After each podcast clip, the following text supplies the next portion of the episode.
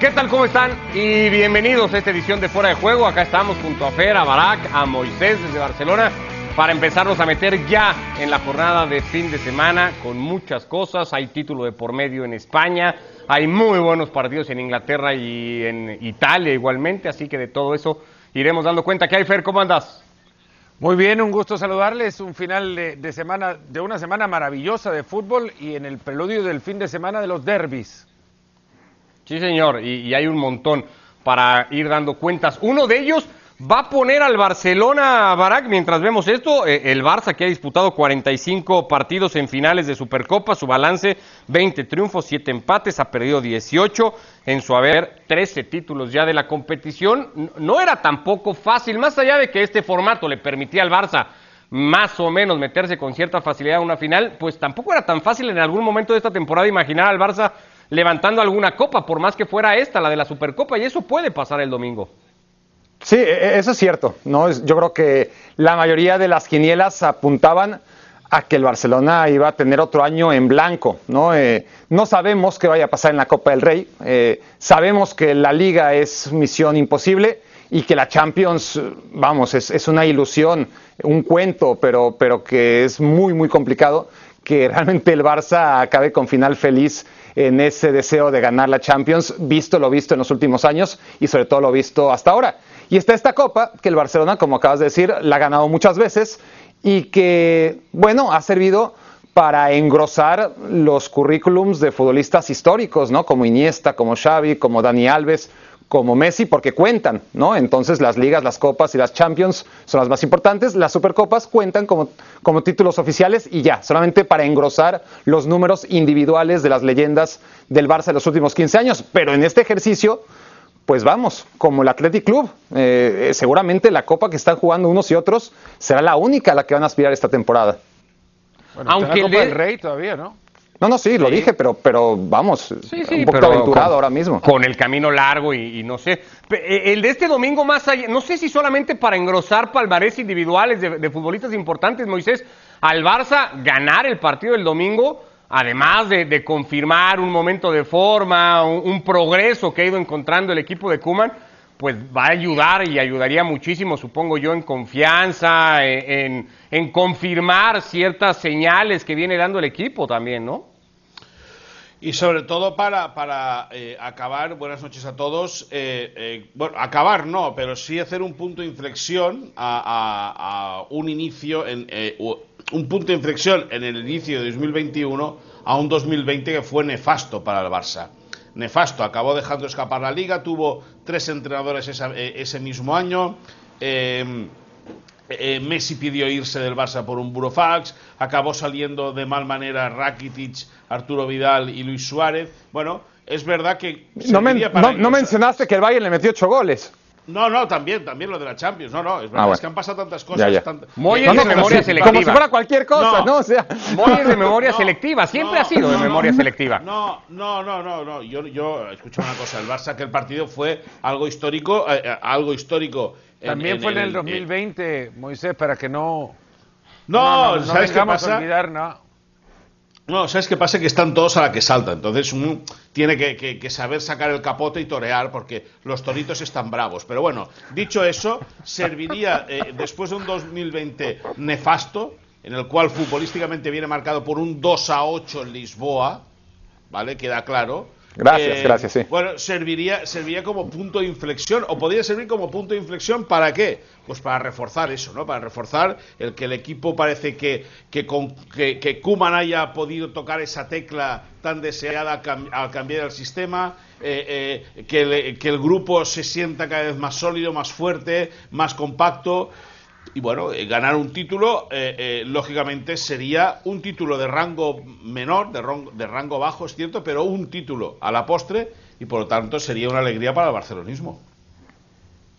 Puede ser, Fer, el del domingo, es cierto, en enero ya y con buena parte de la temporada andada para el Barça, pero un, una especie de punto de arranque, es decir, entendiendo que al final del día tampoco es que esté perdido todavía nada, que la liga es larga, que hay mucha inestabilidad, que el Barça, comparándose con el Madrid, por ejemplo, no así con el Atlético, pero con el Madrid, tiene partidos por jugar, que el Paris Saint Germain, pues es el Paris Saint Germain, finalmente pensando en el enfrentamiento de Champions, podría ser el del domingo con un título bajo el brazo, el punto de arranque finalmente de la temporada de Kuman.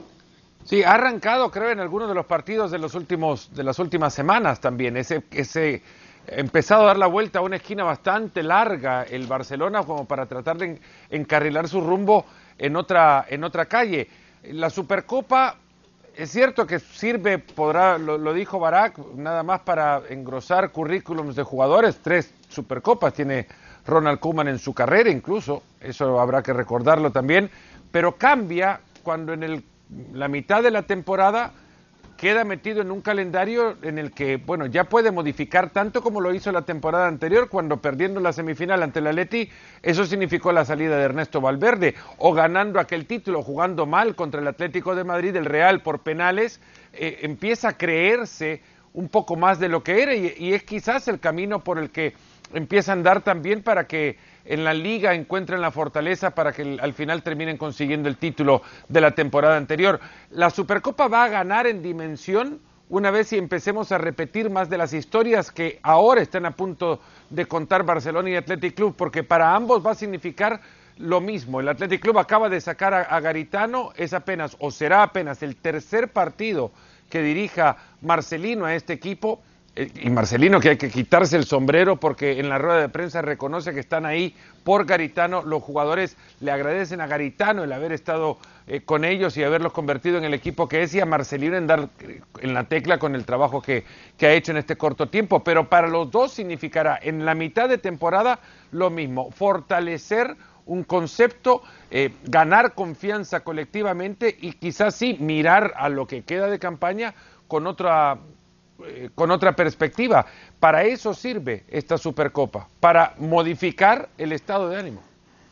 Ahora, en lo deportivo, Moisés, la realidad es esa, que el Barça está ante la posibilidad de un título que deberían de ser casi todas buenas noticias porque va recuperando futbolistas, más allá de la duda que prevalece sobre Messi, aparece de Jong, ya llevamos rato hablando de Pedri, mejora Busquets, eh, en fin, hay muy buenas noticias, pero hoy pasa lo que pasa, y el Barça resuelve fuera de la cancha una noticia que a todas luces tiene que ser muy mala, que es la postergación o, el alargue de las elecciones que deja un poco como en vilo al club.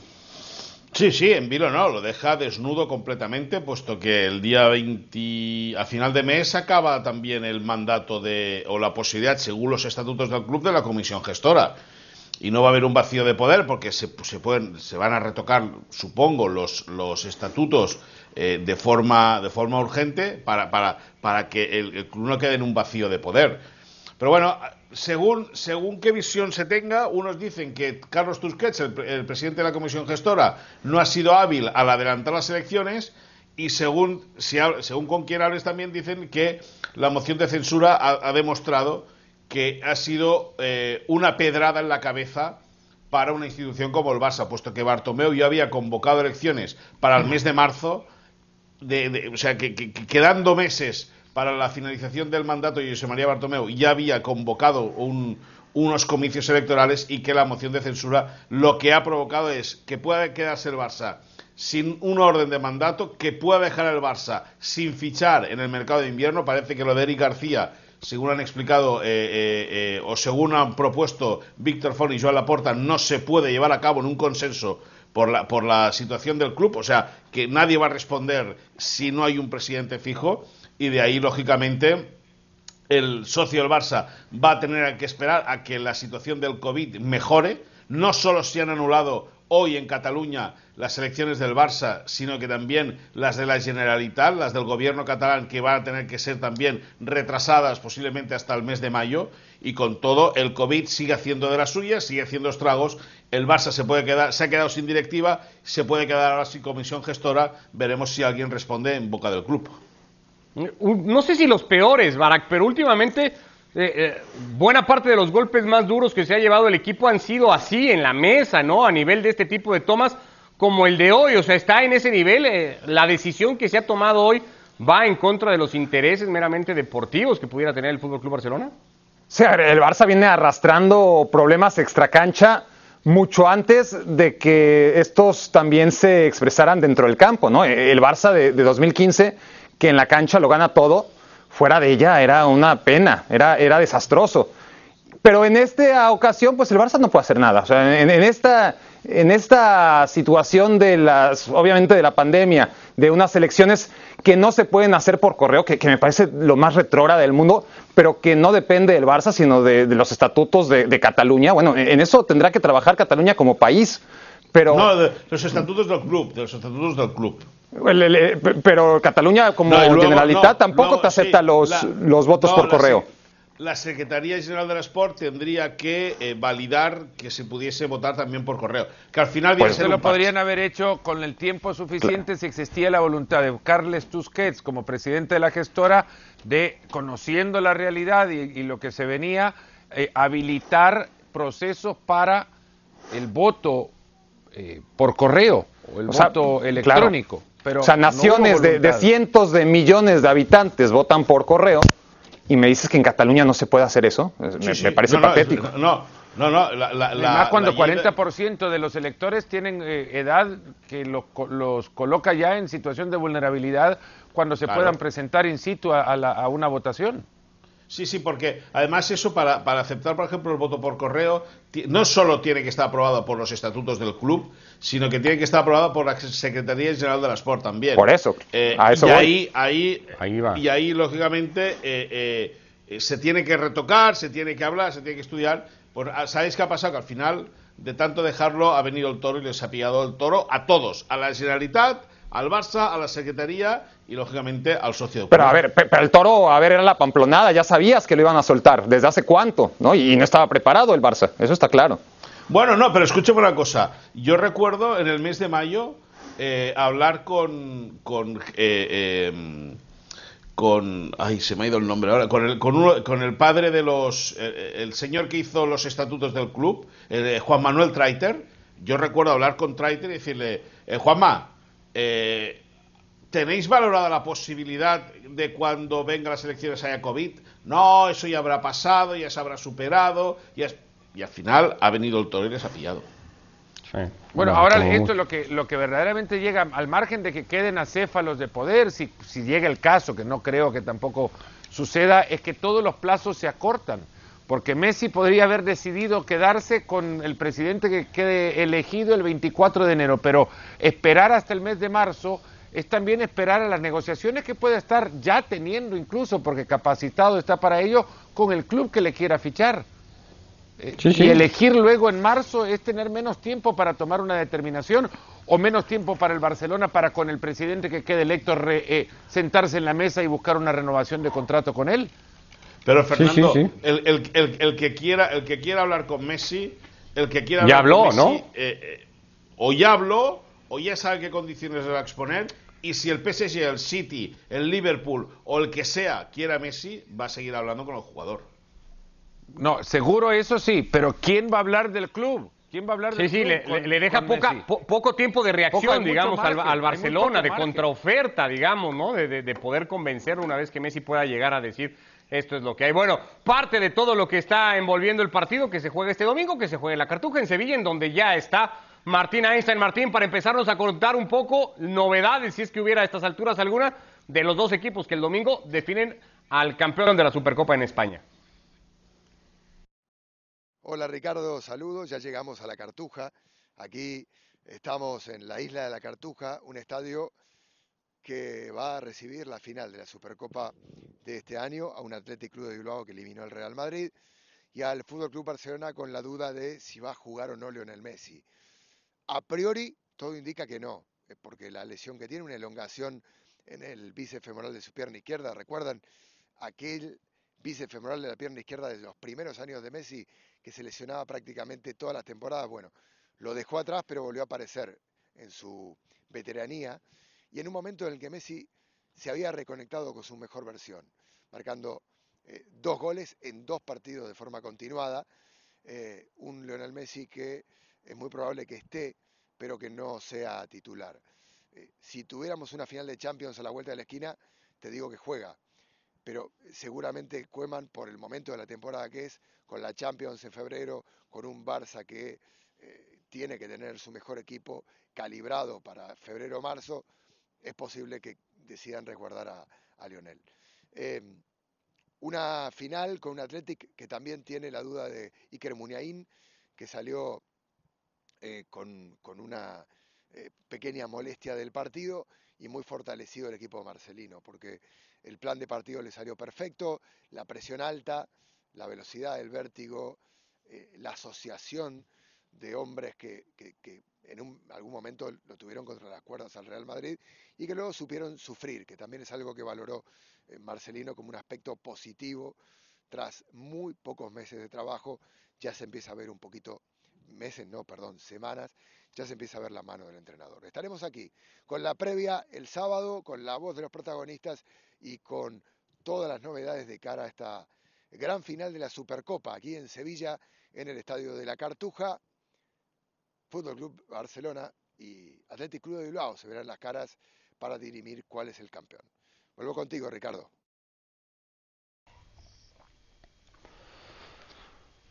Bueno, el partido del próximo domingo por ESPN Plus en nuestra aplicación, como estuvieron las semifinales y como estará también la final entre el Barça y el Athletic Club, con Fernando Palomo, con Mario Kempes, con Martín Einstein, ya lo ven ustedes, instalado en Sevilla, este domingo a las 2.50 tiempo del Este, por ESPN Plus. Bueno, una de esas semifinales, la del Real Madrid Athletic, terminó pues con cierta polémica, podríamos decir, porque el Madrid protestó una jugada que se revisó en VAR, pero que cuando se vio la revisión en realidad pasaban una jugada que parecía hasta ridícula que se estuviera revisando. Tenía que ver con un intento de remate de Sergio Ramos cuando el Madrid había protestado un penalti que claramente, pues en esa jugada que veíamos todos, pues no se veía por dónde pudiera ser.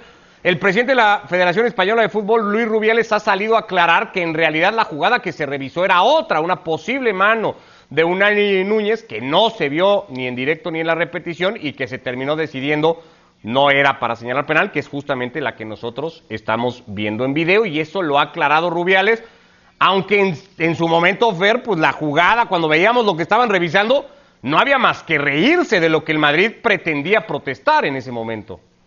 Bueno, la protesta existió cuando se lanzó Unai Núñez, hubo protesta de algunos jugadores del... Eh, del Real Madrid. Salieron directamente contra el árbitro y eso a mí me llamó a entender que la molestia, porque ahí lo vemos a Asensio, por ejemplo, salir directamente eh, con el árbitro Martínez Munuera a, protestarle y cuando la reiteración en la transmisión de televisión, que era lo que todos estábamos viendo, eh, nos muestra la acción en la que presuntamente toman del hombro a Sergio Ramos, pues a mí puntualmente me quedaba claro que estaban confundidos los directores de la televisión, de la transmisión, con, eh, con la revisión del bar que en ese momento estaba en cuestión, porque eh, la gráfica decía evidentemente que había una revisión por mano y, lo que yo entendía era la jugada previa a la acción en la que... Eh, bueno, Ramos se tira nuevamente en el área por enésima vez en su carrera para intentar hacer al árbitro comprar en la, en la falta, pero no veo ni, ni, ni, mala intención, es más, lo consideraría un error humano nada más y sin intención alguna de, de favorecer a nadie, si se quiere. Eh, yo creo que tampoco tenía que haber salido el presidente de la federación a, aclarar absolutamente nada, si no hay un colegio de árbitros ya establecido que dice eh, o que habla posterior a los eh, a las revisiones arbitrales y aclara qué es lo que se ve y cómo se decide, como en Italia para el partido de hoy de la Lazio, por ejemplo. Fer, perdona, perdona, eh, eh, Ricardo. ¿Sabes qué pasa con Rubiales hoy, eh, Fernando? Que llevan, lleva, llevamos tres o cuatro días entre previas y partidos de Supercopa de España y Rubiales aún no ha hablado, aún no ha aparecido. Entonces ha visto la oportunidad para meterse y empezar a ganar protagonismo llegando ya al partido del domingo, llegando a la gran final. Bueno, pero, tampoco no ha dicho nada como no quiere hablar, ojo, porque nosotros le hemos pedido una entrevista hace rato y tampoco la está dando. Y no habla con nadie. Ahora esto decidió nomás por gusto propio salir a hablar, quizás porque no le estaban preguntando. bueno, sí, tampoco. La declaración de Rubiales da para mucho más. ¿Le ves algo más al tema, Barack, o es como para que quede ahí No, no, en un fin de semana donde juega Juve contra Inter y el Manchester United contra el Liverpool, yo creo que vale más la pena hablar de eso. Bueno, síguete entonces y hablemos... Si queréis Ricardo, si queréis hablamos un poquito de lo que hay que hablar, porque como No, no, para Moisés, para Moisés, para Moisés. yo paro, yo paro, si, es que tú ves que parece que 24 horas moros con años, donde no hay nada, cuando los resultados No cuando los resultados son para uno, para otros, no, no, no, 24 horas ya es mucho tiempo. No, Ah, no, sí, no, sí, no, sí. no. Correcto. Cambiemos de tema. Bueno, acá está, y, y- y centrémonos en esto, Barak, ya que lo ponías en la mesa, bueno, aquí está el historial del derby en Italia. Esto es en todas las competiciones, es favorable evidentemente a la Juve, tiene 103 victorias, ha ganado 62 veces el Inter, que en, en lo que podemos coincidir es que pues está más allá de la posición que uno podría pensar. Obliga a la Juve a tener que ganar el partido para meterse de lleno a la pelea, pues mucho más obligado por las circunstancias, tal vez en, do- en cómo llegue el partido, estará el Inter seguramente a asumir todo el protagonismo por ser local, por cuentas pendientes que tiene Conte, que por cierto, cada que juega con la Juve, Barak pierde como técnico. Bueno, sí, a ver, eh, Conte en los partidos grandes eh, suele tener un registro negativo, ¿no? Y, y contra la Juventus es un partido grande, obviamente, y además es un partido en el que esté dirigiendo a quien haya dirigido en su carrera, pues está en desventaja. La, Juventus es mejor equipo, es el mejor equipo que ha dirigido Conte, ¿no? Más allá que ha dirigido a, grandes equipos. Es verdad, yo, no veo a un Inter súper protagonista y proactivo en ningún partido, ni, ni siquiera cuando enfrenta al Crotone, entonces no creo que sea el caso contra la Juventus, por más que haya una rivalidad, por más que estén obligados, por más que venga la tendencia negativa, por más que lo que quieras. Eh, es un equipo enfermizamente dependiente de, Lukaku, ¿no? porque puedes depender de ciertos futbolistas, pero la dependencia que tiene el Inter en Lukaku es enfermiza. Y es un equipo que ciertamente eh, va, si no a la baja, es muy inconsistente, ¿no? Eh, no tiene eh, la sensación que sí ofrece la Juventus de mejora. La Juventus paso a pasito, nada espectacular, no son pasos agigantados, pero la Juventus mejora partido a partido y consistentemente lo lleva haciendo durante toda la temporada. El Inter no. Eh, el Inter parece mejorar, pero sufre en todos los partidos. Cuando parece que ya tiene una velocidad crucero, vuelve a generar dudas. Y a mí, el Inter de Conte, ni siquiera la temporada pasada, mucho menos esta, me ha regalado 90 minutos que diga, wow, qué partido dio el Inter. Lo sigo esperando. Tiene varias cositas como para trabajar el equipo. Fer, por ejemplo, defensivamente, 23 goles permitidos en la temporada, pues podrían sonar a muchos para un equipo que pretende estar eh, o, o- o aspirar al título, ¿no? Sí, no, no lo convertiría esto en un debate, pero no, no concuerdo con Barak. El, el Inter es un equipo que sabe perfectamente lo que juega, que, co- que sabe cuando juega. Sí, a pasársela eso, a que Lukaku. domina. que sabe perfectamente que cuando dominan los partidos hay una idea por dónde ir. Eh, que sí, si tenés un jugador bueno en la cancha como Lukaku que te puede dominar partidos, pues cómo no pasarle la pelota a él. Es que ni, ni el Everton Eh, dependía tanto de Lukaku, y era el Everton, Pero es que con mucho eh, menos Lukaku recursos. No era, jugador, no era Lukaku de ahora en el Everton. Lukaku no Pues era, era el muy Lukaku de bueno. ahora en el Everton, sino ahí Pero- se quedaba. Si no, también se quedaba en el Chelsea, Barak. A ver, no escondamos la realidad. Lukaku es hoy muchas veces más jugador de lo que era dos temporadas atrás. Tampoco es que el Inter, voy a creer que por- porque juega eh, Pero- con una idea con- concreta cada partido es un equipo dominante, no. Coincidiría nada más en que no domina 90 minutos de ningún partido, pero cuando lo hace lo hace ejerciendo protagonismo tal que es el mejor equipo en la cancha. Muchas veces sucede que por esa vulnerabilidad defensiva ya los partidos en el momento de su dominio le quedan tarde y sufre. Pero a ver, Barak, me quedo pensando porque no depende el Bayern de Lewandowski, el Leicester de Bardi, No el tanto, Tottenham de Kane, no. el Barça de Messi, que no en su momento el Lewandowski, Madrid de Cristiano, o sea, no, que no no dependen depende de Lewandowski. No tanto. de, de- ¿De, de quién depende el. Bayern si no? De- de- ¿Quién tienen más varias tiene ese individualidades, es decir, Lewandowski será la ¿Quién más tiene individualidad más determinante del, del Bayern, será el que mete te más goles, pero hombre, ejemplos, ¿eh? tienes, tienes a Müller, tienes a Kimmich, tienes a Nabri, tienes a Neuer, vamos, y en el Inter tienes a Lukaku, pero, a ver, tienes a ¿cómo- cuándo se Lukaku, tienes a Lukaku, ¿cuándo sale tienes a Lukaku jugar, y tienes a? Ahraf, No, de repente, porque Lautaro Martínez, Lautaro. Martínez está en la puntería toda temporada. No, no, no, no estoy de acuerdo. No, yo yo hay creo que todos los en el futbolistas Inter que toman, la, que toman el protagonismo. A ver, Brozovic. ¿Quién? eh, Sí, Muy Brozovic es un poquito, futbolista fundamental. Muy poquito. Muy po- no, bueno, Bueno, en su posición y es una faltaba más que lo muy fuera. poquito, ¿cómo? Vidal tiene ¿En qué sus más y sentido? sus menos, te da y te quita. Bueno, todos la la- la defensa tiene una menos, salida de balón no extraordinaria. Tampoco, tampoco vamos a quemar todo lo que es el Inter. Me gusta mucho cómo sale eh, el Inter jugando. Pero defendiendo, la, la defensa del Inter tiene muchos problemas. Y Handanovic, Todas- todas que sostuvo al Inter durante años, problemas. Es que es un equipo que no es, no es, no es que se vaya a plantar en, en ataque y vaya a empezar a dominar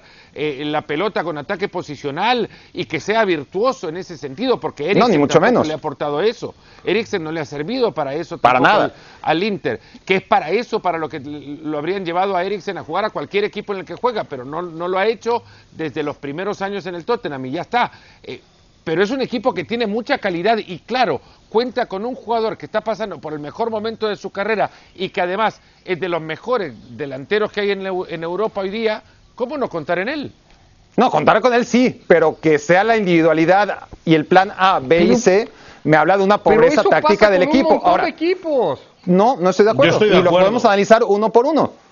A ver, hablando de individualidades, por ejemplo, Handanovic. Handanovic eh, era para el Inter lo que era Neuer para el Bayern. Ahora Handanovic tampoco está, y es obvio, saber la edad que tiene Handanovic. Entonces recae demasiado en un solo jugador. Todos los equipos del mundo tienen una gran figura, no lo estoy negando, pero la dependencia que tiene el Inter en Lukaku no la veo ni de cerca en ningún otro equipo, ni grande ni chico. Eh, Barak, o sea, el, el, Udinese con, con, Rodrigo de Paul, bueno, pero es el Udinese. No. Kane en el Tottenham, por ejemplo, ¿no? no, para nada. ¿Y Son? ¿Y el nivel en el que está Hong Son?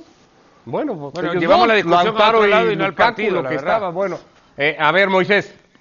No, no, no, que, que yo estoy de acuerdo, o sea, entiendo lo que quiere decir Balak entiendo lo que quiere decir eh, eh, Fernando.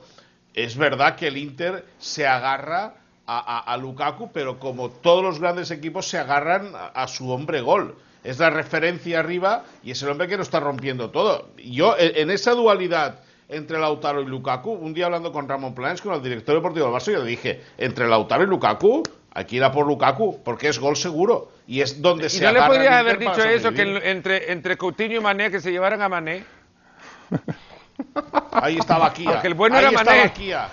Ahí estaba Kia, el agente, que es el que hizo y deshizo. Bueno, eh, antes de caer ya en quién debieron haberse llevado, ¿no? Ya que hablan de Mané y de, esto, hablemos un poquito del, clásico que se viene en el fútbol inglés, ese partido en Anfield, a donde Moisés, el United, llega líder frente a este Liverpool que pues no se puede salir, digamos, o, desmarcar un poco de la inconsistencia que ha tenido el equipo de Klopp. Bueno, es que, es que eh, eh, recuerdo cuando comenzó la Premier, cuando comenzó la temporada, que decíamos que si el Liverpool seguía manteniendo el ritmo del año pasado sería algo estratosférico. El Liverpool ahora se ha convertido en un equipo terrestre, un equipo que pincha de vez en cuando y que evidentemente tiene abiertas o que abre las posibilidades eh, en la Premier. Eh, hace tres semanas hablamos de que a, Solskjaer se lo podían cargar, que el Chelsea había sido líder y que Mourinho estaba haciendo una temporada perfecta. Ahora resulta que a Lampard se lo quieren cargar, que Mourinho ya no está entre los cuatro primeros y Solskjaer es líder la Premier tiene estas cosas, es un, es un campeonato maravilloso, un campeonato maravilloso en el cual el Liverpool se está humanizando, el City está creciendo y es un partidazo el del Derby del Norte entre, entre el Manchester United y el Liverpool que se pueden hacer mucho daño el uno al otro. E, e, es, pensaría en la figura de Pogba, no sé si la única Fer, pero una de las más importantes de este levantón del, del Manchester United. Sí, eso y porque con Matic están, eh, a ver, permitiendo que el Manchester United ya no, no convierta en una aduana de paso nada más su medio campo. Ahora hay solidez en, ambos sentidos del juego. Eh, con y sin el balón y, esto lo aporta también un jugador que permite que arriba juegue más suelto Bruno Fernández, que no baje tanto a recuperar pelotas o asociarse para dar salida, le permite instalarse más arriba para recibir más cerca de Marshall, de Rashford, de, Cavani, ojalá que arranque Cavani. El partido, sería maravilloso verle jugar a él. La, realidad es que ahora eh, al Liverpool lo encontramos con una vulnerabilidad defensiva tal que hace ver al United mejor solo porque tiene una acumulación de atacantes importante arriba. Pero cuando pensamos en que es mejor, recuerdo yo que tiene Maguire. ¿Puede o aspiran, poder puede, aspira a ir a ganar el partido a Anfield el equipo de Solskjaer, Barak? Sí, a ver, no creo que se dé, no, no creo que se dé, no se puede descartar. Está menos lejos que hace mucho tiempo eh, el United del nivel actual de Liverpool. ¿Por qué? Porque Liverpool, básicamente, su mejor opción en defensa central va a ser Fabiño y Henderson, ¿no? dos mediocampistas improvisados porque los centrales naturales o están lesionados o son juveniles de un nivel muy, muy pobre para enfrentar potencialmente a Cavani o a Rashford. Ahí me parece que, en esos duelos el Manchester United puede tener una ventaja, pero el Manchester United trabaja muchísimo sus partidos, sufre muchísimo sus partidos, ha conseguido una carrerilla de victorias por un gol de diferencia, con situaciones que pudieron caer para cualquier lado. Hay mucha fortuna en, este liderato del Manchester United y el Liverpool necesitaba descansar y por fin descansó. Yo, creo que el Liverpool es favorito. Bueno, pues acá estaremos el lunes para hablar de este, del Inter Juve, de qué haya dejado el partido de Supercopa en España, de un montón de cosas. Acá los vemos en fuera de juego. Gracias, Fer. Barack Moisés, que les vaya muy bien. Buenas noches.